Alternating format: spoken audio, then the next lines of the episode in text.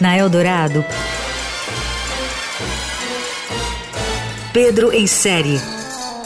Tudo sobre séries, filmes e outros enlatados. Com Pedro Venceslau.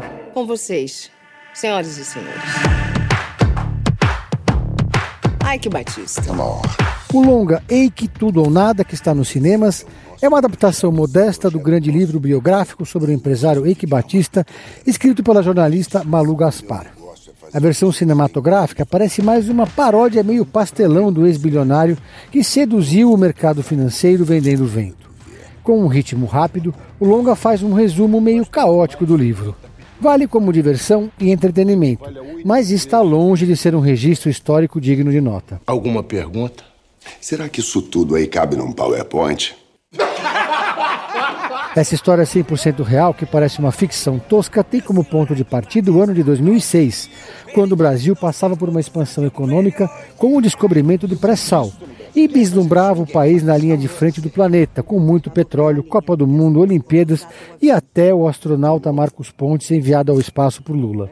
Foi nesse cenário de euforia que começou a saga de Eike, o excêntrico e sedutor empreendedor que criou a OGX, petroleira cujo objetivo era bater de frente com a pública Petrobras. A saga segue até a sua prisão em 2017, quando o império desmoronou.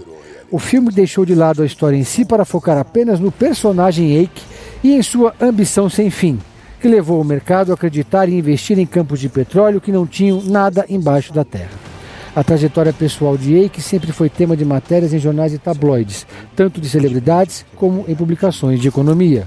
O filme Eike Tudo ou Nada, que chega em breve às plataformas, é uma caricatura meio mal ajambrada de um personagem que merecia uma produção mais caprichada e profunda, mas mesmo assim vale o ingresso. Eu vou ser o homem mais rico do mundo. Você ouviu Pedro em série. Tudo sobre séries, filmes e outros enlatados com Pedro Venceslau.